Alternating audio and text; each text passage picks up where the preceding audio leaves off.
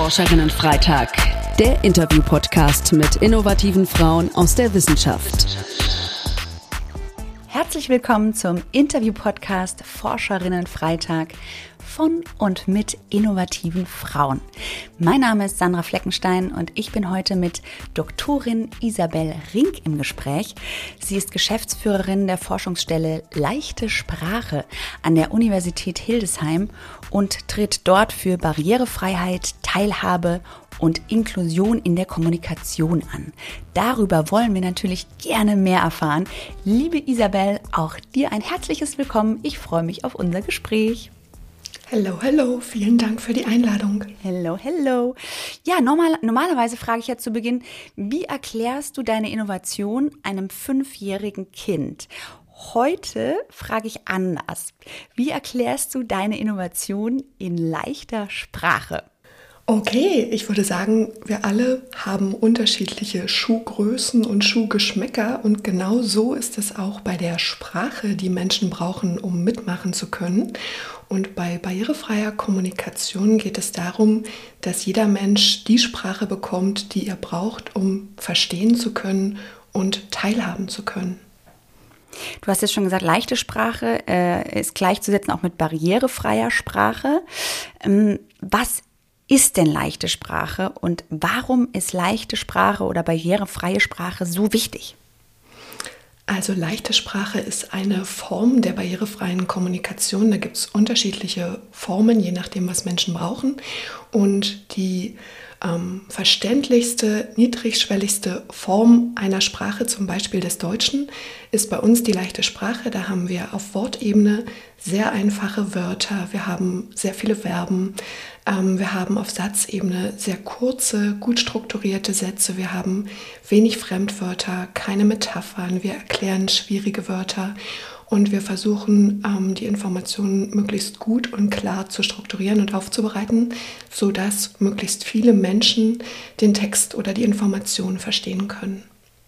Und in dem Zusammenhang ist ja auch äh, dieser Barriereindex so wichtig, den du mitentwickelt hast. Magst du uns darüber mal ein bisschen was erzählen? Ja, sehr gerne. Also der Barriereindex ist wie ein Instrument oder eine Skala, die anzeigt, ähm, welche Barrieren Texte oder Informationen für verschiedene Menschen haben können. Also ne, so wie bauliche Anlagen oder Gebäudezugänge ähm, versperren, kann das auch die Sprache. Sprache kann Menschen ähm, einschließen oder ausgrenzen. Und dieser Barriereindex guckt eben auf die verschiedenen Menschen, auf Vielfalt und sagt, ähm, wie muss Sprache gestaltet sein, damit möglichst viele Menschen verstehen können. Also zum Beispiel kennen wir das alle selber, ähm, wenn wir das erste Mal studieren, müssen wir vielleicht einen BAföG-Antrag stellen und da wissen wir gar nicht, was wir da machen sollen, weil der ist fachlich und eben auch durch Fachsprache ähm, ausgedrückt. Da heißt, da habe ich also eine Fachsprachenbarriere und eine Fachbarriere auf Seiten dieses Formulars, dieses Textes. Oder aber wenn ich ähm, einen Rentenbescheid kriege. Also ne, so ist, wir kennen alle so Schreiben aus dem Leben. Die verstehen wir besser oder schlechter. Und genau dafür ist dieser Barriereindex, der guckt sich ähm, verschiedene Barrieretypen an ich hatte gerade schon genannt, Fach, Fachsprache oder auch Kultur. Wenn Menschen aus einem anderen Land kommen, dann kennen die vielleicht unsere deutschen Märchen nicht oder sind mit der Sprache nicht so vertraut oder verstehen Metaphern nicht oder Redewendungen, die wir nutzen, weil die eben damit nicht sozialisiert wurden. Und dieser Barriereindex zeigt als Modell Textschaffenden an, wie stark muss ich eingreifen, wenn ich einen Text, eine Information im Sinne des Universal Designs für möglichst viele Menschen, egal wo die herkommen, egal welche Bildungsniveaus die aufweisen, egal ob sie eine Beeinträchtigung haben oder nicht, aufbereite, damit die alle gut teilhaben können. Jetzt äh, sind wir ja heute hier zu, zusammengekommen zum Thema leichte Sprache. Muss ich direkt nachfragen. Fremdwort, Universal Design. Was ist denn das? Danke. Ähm, das ist also die Gestaltung von Informationen oder Produkten derart, dass sie gleich für möglichst viele Menschen nutzbar sind oder ist. Also dass ich nicht im Nachgang da irgendwas ranbasteln oder rumbasteln muss, damit es noch mehr Menschen verstehen, sondern ein Design, eine Gestaltung, eine Zugänglichmachung für möglichst alle Menschen, egal welche Voraussetzungen die haben. Wer definiert die? Also wer definiert, was wirklich ein universelles Design in der Sprache ist? Machen das hm, auch die, die Sprachwissenschaftler oder von wem aus kommt es? Genau, das machen ganz viele verschiedene Disziplinen und die Wissenschaft hat natürlich immer so Standards oder Richtlinien oder Parameter, wo sie dann guckt, okay, ähm, was sind ähm, die Einstellungen, die ich vornehmen muss, damit der Text oder das Angebot jetzt besonders gut passt. Also wir haben natürlich Hypothesen aus der Forschung und dann basteln wir auf der Basis dieser Regeln oder Regularien Texte und dann testen wir die im nächsten Schritt. Also ich habe immer Try and Error, dass ich sage, okay, im ersten Schritt folge ich meinen Regularien, dann erstelle ich einen Text, ein Produkt und dann teste ich das und dann merke ich ja anhand der Aussagen oder der Antworten oder was die Leute behalten, ähm, wie gut das funktioniert hat und muss dann immer noch mal nachjustieren oder merke, dass das sehr gut verstanden wurde oder besser verstanden wurde als so ein normaler Text oder standardsprachlicher Text, wie wir sagen. Super spannend. Jetzt hast du schon gesagt, äh, du hast schon ein bisschen erläutert, wie du das testest. Also gibt es dann da bei euch einen Pool von Menschen, denen man dann die Texte vorliegt und die das dann ähm, lesen und dann euch ein Feedback geben? Oder wie kann ich mir das vorstellen? Normalerweise ist das so, dass man beidseitig rangeht, also dass man sagt, wir haben sowohl die Textseite als auch die Nutzerinnenseite. Ich bin überwiegend auf der Textseite unterwegs und mache da Grundlagenforschung. Wir haben aber in meinem Team an der Forschungsstelle verschiedene ähm, Doktorandenprojekte, wo die Leute dann ähm, zum Beispiel mit einem Eye-Tracker, der die Augenbewegungen aufzeichnet, testen, ähm, wie gut bei den verschiedenen NutzerInnen ähm, Texte verstanden werden. Also wie sind die Blickbewegungen oder wir machen äh, Free Recall, also das heißt, die Leute lesen einen Text und dann stellen wir Fragen und gucken, wie viele Informationsanteile aus dem Text, wie viele Propositionen ist das Fachwort, haben die behalten und können dann eine Checkliste machen und sagen, okay, so viel ist da hängen geblieben oder aber auch nicht. Das heißt, im besten Fall, und das ist der große Mehrwert unserer Forschung, ist, dass wir immer ähm, im besten Fall einen Pool von NutzerInnen haben, an die wir uns wenden können und ähm, die aber auch selber dadurch, dass sie mitmachen wollen, sich empowern, indem sie eben ja auch einen Lernzuwachs haben und dann sagen, also durch die ganzen Texte, die ich jetzt mit euch lesen musste und die vielleicht auch ganz schön doof waren, weil es vielleicht um medizinische Themen ging, habe ich aber auch ganz schön viel gelernt. Also im besten Fall ist das immer so ein Wechselspiel. Ähm, ich überlege mir was, wende das an, teste das und diese wertvollen äh, Antwortmöglichkeiten dienen mir dann wieder dazu, meinen Text oder mein Produkt zu optimieren.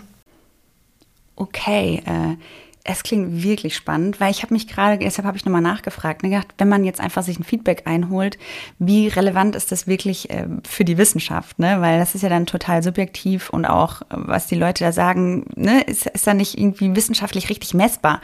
wenn du jetzt erzählst, dass wirklich da auch so Augenbewegungen gemessen werden, ne? wenn man dann, weil das Unsicherheiten widerspiegelt und so. Ähm, okay, verstehe, das äh, ist wirklich sehr, sehr spannend.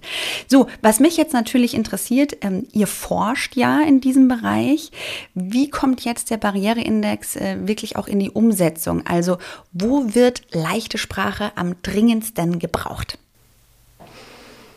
Also, wie kommt der Barriereindex zur Anwendung? Ähm, je nachdem, was ich für einen Auftraggeber zum Beispiel habe, der sagt dann, ähm, meine Zielgruppe sind zum Beispiel Personen mit einer Beeinträchtigung des Sehens oder Personen mit einer Beeinträchtigung des Hörens, dann kann ich auf den Index gucken und sehe, welchen Wert haben die oder vor welchen Kommunikationsbarrieren stehen die üblicherweise. Auf welchen Ebenen muss ich also meinen Text anpassen. So kommt quasi der Barriereindex zur Anwendung. Und mit Bezug auf die Frage, ähm, wo wird leichte Sprache am dringendsten benötigt? Ich hatte ja gesagt, es ist nur eine Form von barrierefreier Kommunikation. Und ähm, wir werden aber nicht alle Formen von Kommunikaten anbieten können. Das kann uns, glaube ich, in der realen Welt niemand bezahlen. Also für jede Gruppe das genau anzubieten, was sie bräuchte, was natürlich sehr wünschenswert wäre. Aber bei leichter Sprache ist es eben so, das ist die maximal verständlichste Form unserer deutschen Schriftsprache. Und wir wissen auf der anderen Seite, dass mehr als 20 Millionen Erwachsene aus der deutschen Bevölkerung erhebliche Probleme mit dem Lesen und Schreiben haben. Entsprechend müssen wir gucken, dass wir vor allem ähm, sehr relevante Informationen auch in leichter Sprache immer als Zusatzangebot vorhalten, also zum Beispiel in der Medizin oder aber im Bezug auf die Arbeit. Ein ganz wichtiger Faktor ist aber auch die Freizeit, weil wenn es darum geht, wie Menschen selbst Text lesen und Informationen sich aneignen, dann brauche ich ja auch irgendwie eine Motivation und da will ich eigentlich nicht unbedingt das Schreiben vom Amt, was es in leichter Sprache gibt, sondern da will ich ja vielleicht auch mal was Schönes haben.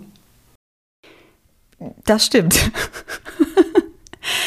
Ähm, und ich habe in der Vorbereitung gelesen, ihr habt ja auch tatsächlich mal eine Nachrichtensendung äh, des Norddeutschen Rundfunks in leichte Sprache in leichter Sprache umgesetzt oder übersetzt oder wie man das dann auch immer nennt.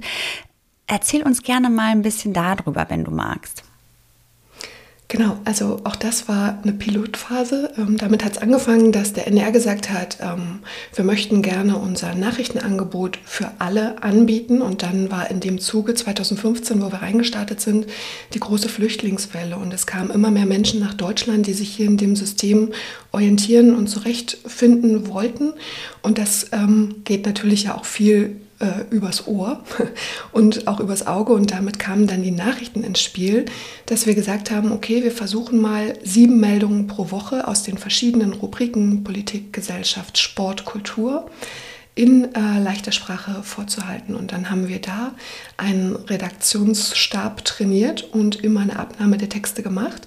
Und ähm, die Nachrichten sind mittlerweile so beliebt und haben so hohe Klickzahlen, ähm, dass die sogar täglich beim NDR produziert werden. Also weil man eben auch gemerkt hat, dass ähm, das, was wir von, unserem, von unserer Durchschnittsgesellschaft als erwartbare Voraussetzung annehmen, ähm, gar nicht der Fall ist. Also dass wir unsere Leute sehr häufig überfrachten mit Informationen oder dass die gar nicht so viele Vorwissensbestände ähm, haben, wie wir denken und der normale Durchschnitt ähm, kann natürlich recherchieren oder nochmal nachgucken, was Wörter heißen oder was da im Vorfeld passiert ist. Aber ganz viele Menschen hören das vielleicht auch zum ersten Mal und möchten dann natürlich Zugang haben. Und so kam das mit den Nachrichten in den verschiedenen Bereichen und das ähm, hat sehr viel Anklang gefunden, was natürlich total schön ist, wenn es auch klappt. Das stimmt. Und wenn ich dich richtig verstanden habe, war das jetzt nicht so eine einmalige Aktion, sondern ihr habt die äh, Mitarbeitenden dort quasi trainiert und eure Tools vermittelt, dass sie das jetzt wirklich auch regelmäßig selbst umsetzen können. Habe ich dich da richtig verstanden? Genau, das war ein langer Prozess, anderthalb Jahre. Ähm, da haben wir die erst geschult und dann jede Woche Feedback Monitoring, Schleifen gemacht und 2015 hat es angefangen und auch jetzt haben wir noch ein, zwei, zweimal im Jahr ähm, wieder ein Monitoring und gucken, wie gut sind die Texte, wo sind Fehler, wo sind Verstöße und was ist die aktuelle Forschung.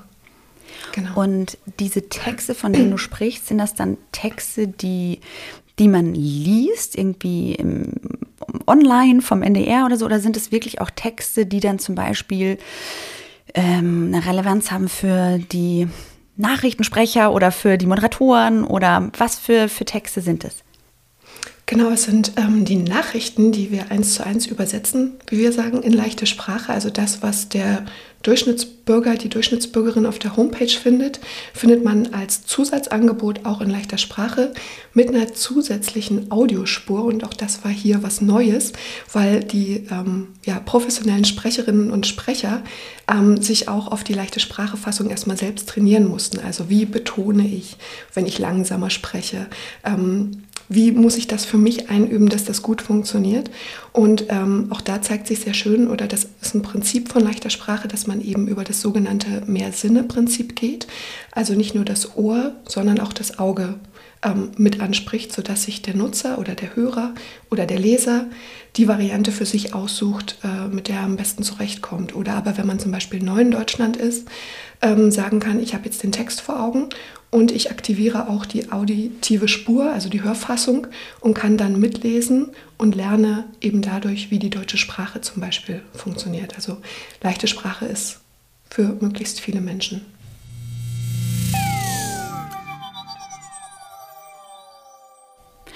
Okay, wer sind, also wir haben jetzt ein Beispiel gehört, äh, wer sind denn sonst so eure, ich nenne es jetzt mal Auftraggeber, wenn das der richtige Begriff ist. Ne? NDR ist ja öffentlich-rechtlicher Sender. Wir haben vorhin schon über auch so, ähm, so Anträge gesprochen. Ne? Sind wir bei so ne, Trägerschaften oder was auch immer.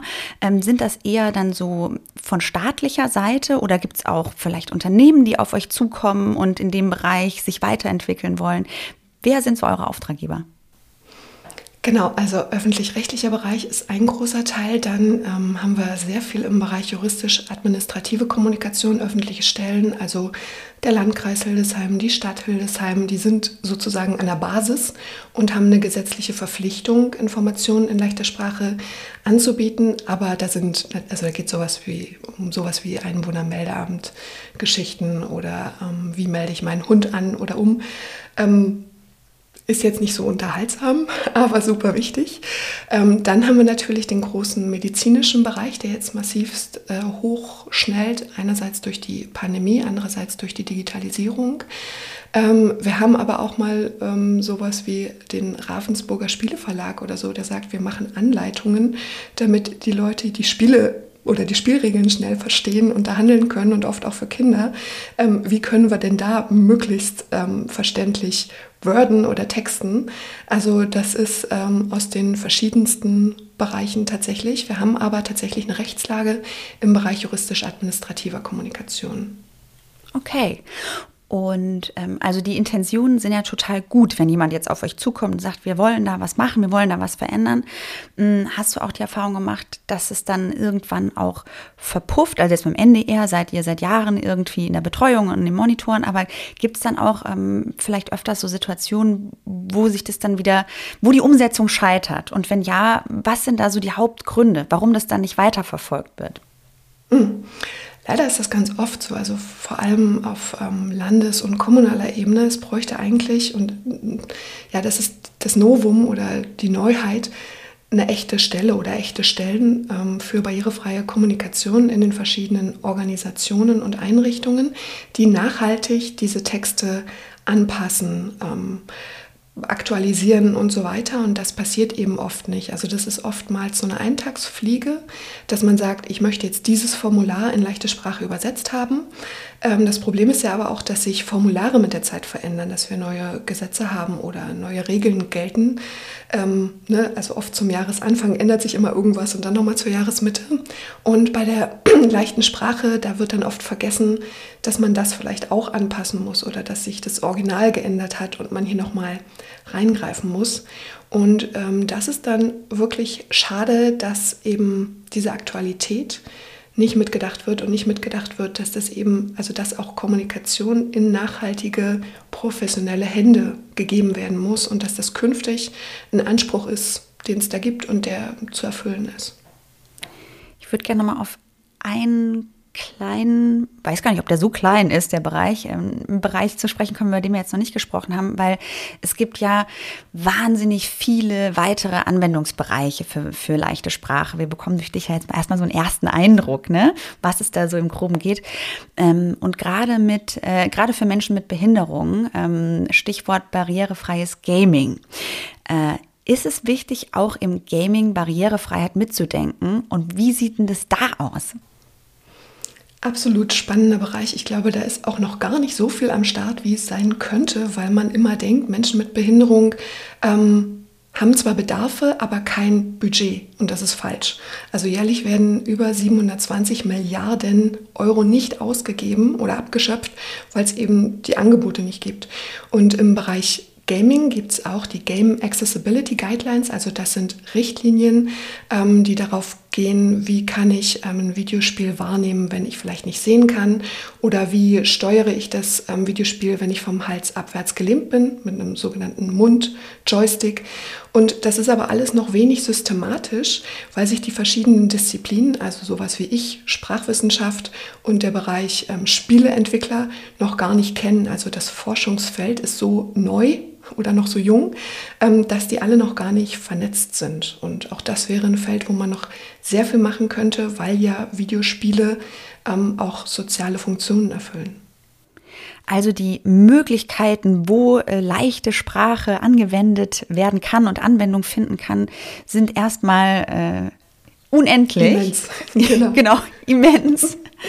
Und ähm, vielen Dank, dass du uns da jetzt mal zumindest so einen ersten kleinen Eindruck äh, vermittelt hast, was leichte Sprache ist und in, in welchen Bereichen ähm, sie eingesetzt werden sollte und könnte. Und ähm, ich würde gerne zum Ende jetzt der Sendung noch ein bisschen über dich plaudern, äh, liebe mhm. Isabel. Du hast ja eine klassische Hochschullaufbahn durchlaufen. Ähm, was genau hast du studiert und welche Herausforderungen sind dir da so auf deinem Weg, speziell auch durch die Promotion vielleicht begegnet? Ich bin von Haus aus klassischer Dolmetscher, Übersetzer für Englisch-Spanisch ähm, und habe im Master dann ähm, mich fokussiert auf den Bereich Medientext und Medienübersetzung. Und da gab es zum ersten Mal 2010 ähm, den neuen Bereich der barrierefreien Kommunikation, wo ich mich in meiner Masterarbeit schon mit beschäftigt habe und geguckt habe, wie kann denn im Bereich ähm, Hörschädigung die, die Mathematikklausur vereinfacht werden. Ähm, und dann habe ich promoviert zum Bereich äh, leichte Sprache und juristische Texte und war aber die ganze Zeit eben immer auf einer Stelle, auf einer halben Stelle, mal auf einer Viertelstelle, dann mal auf einer Dreiviertelstelle, hatte also immer rundherum viel Unterricht, ähm, war auch zwischen, also bei zwei verschiedenen Instituten angestellt und man arbeitet halt nie 100 oder 75 Prozent, sondern immer mehr. Und man hat aktuell im System noch sehr wenig Zeit für die eigene Forschung, also für das vertiefte selbstständige Forschen. Man setzt sich ja nicht abends einfach hin und schreibt jetzt fünf Seiten oder ich nicht. ähm, man muss ja auch da erstmal runterkommen, sich eingrooven, gucken, wo war ich gerade. Ähm, und da ist die Frage, auf welcher Stelle man das macht. Hat man ein Stipendium, hat man eine Stelle, ähm, hat man sonst einen Finanzierer, äh, genau. Okay, das heißt, wo braucht es deiner Meinung nach äh, vielleicht auch mehr Unterstützung, gerade für junge Frauen in so einem Hochschulapparat? Ich glaube, es bräuchte vielleicht ähm, mehr Graduiertenkollege, äh, generell Angebote ähm, von Stipendien und auch da ähm, eine Zahlungserhöhung. Also ich glaube, aktuell liegt der Schnitt bei einem Stipendium bei 1000, zwischen 1200 und 1400 Euro. Und wenn man sich anguckt, Inflation und was sonst gerade alles passiert, ähm, Forschung kostet Geld. Und wenn das nicht vernünftig finanziert wird, dann sind das prekäre Verhältnisse. Und ich glaube, der erste Schritt ist dafür nochmal zu sensibilisieren und zu sagen, hier, liebe Politik, wenn ihr keinen Brain Drain wollt, also nicht wolltet, dass die klugen Köpfe abwandern, gebt was in das Bildungssystem rein. Ne? Und das hört man ja auch immer wieder, dass das Bildungssystem so ein bisschen kippt. Und ich glaube, so der erste Schritt ist die Bewusstseinsbildung und dann sich wirklich nochmal anzugucken, sind die Finanzierungen sicher? Und so eine Promotion dauert im Schnitt auch zwischen vier und sechs Jahren, also zumindest in unserer Disziplin ist das so in den Geisteswissenschaften, weil man ganze Bücher schreibt. Die haben dann zwischen 400 und 600 Seiten. Ähm, das macht man nicht mal eben so nebenbei. Ähm, und da muss mehr Budget ins System oder in diese Stipendien und dann aber auch sowas wie Coaching-Angebote. Ne? Also man geht ja durch so viele Täler der Tränen, während man eine Dissertation schreibt. Da braucht man auch mal jemanden, der äh, sich das anhört und dann einen wieder aufbaut und sagt, du schaffst das.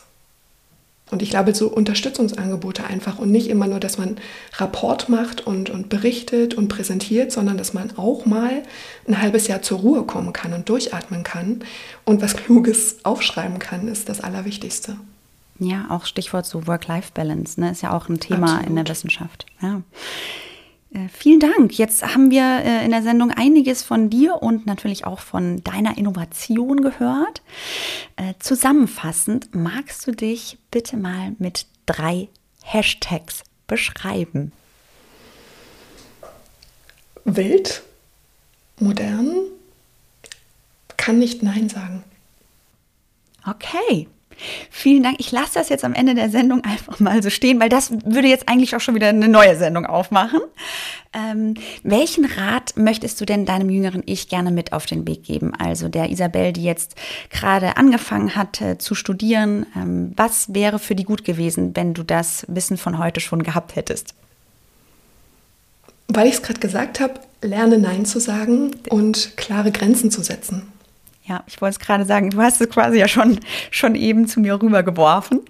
Ähm, Isabel, vielen, vielen Dank für deine Einblicke in dieses Jahr ähm, noch relativ ja, neue, aber super wichtige Forschungsfeld. Äh, ich könnte wirklich glatt jetzt mit dir noch ein bisschen weitersprechen, so äh, ganz locker und natürlich äh, in leichter Sprache. Auf jeden Fall. Und äh, natürlich drücken wir äh, alle Daumen, dass der Barriereindex äh, und die leichte Sprache in noch ganz vielen weiteren Bereichen den Weg in die Anwendung findet. Mm, die Möglichkeiten sind immens, das haben wir vorhin schon festgestellt. Wir hoffen jetzt erstmal, dass ihr, liebe HörerInnen, den Weg zu unserer Plattform Hashtag innovative Frauen findet und euch dort einfach mal ein bisschen umschaut. Folgt uns auch gerne auf Social Media und bewertet diesen Podcast. Bis zum nächsten Mal. Wir hoffen, dass euch die Folge gefallen hat. Auf unserer Plattform innovative-frauen.de findet ihr weitere spannende Inhalte. Schaut doch gerne mal vorbei. Habt ihr Fragen oder Wünsche? Dann schreibt uns an podcast.innovative-frauen.de. Ihr findet uns auch bei Instagram, Twitter, YouTube und LinkedIn. Und eine Info zum Schluss für die Transparenz. Die Plattform Hashtag Innovative Frauen wird aus Mitteln des Bundesministeriums für Bildung und Forschung im Rahmen der Förderrichtlinie Frauen in Wissenschaft, Forschung und Innovation, Leistungen und Potenziale sichtbar machen, Sichtbarkeit strukturell verankern unter dem Förderkennzeichen 01 FP 21070 gefördert. Die Verantwortung für den Inhalt liegt beim Kompetenzzentrum Technik Diversity Chancengleichheit e.V.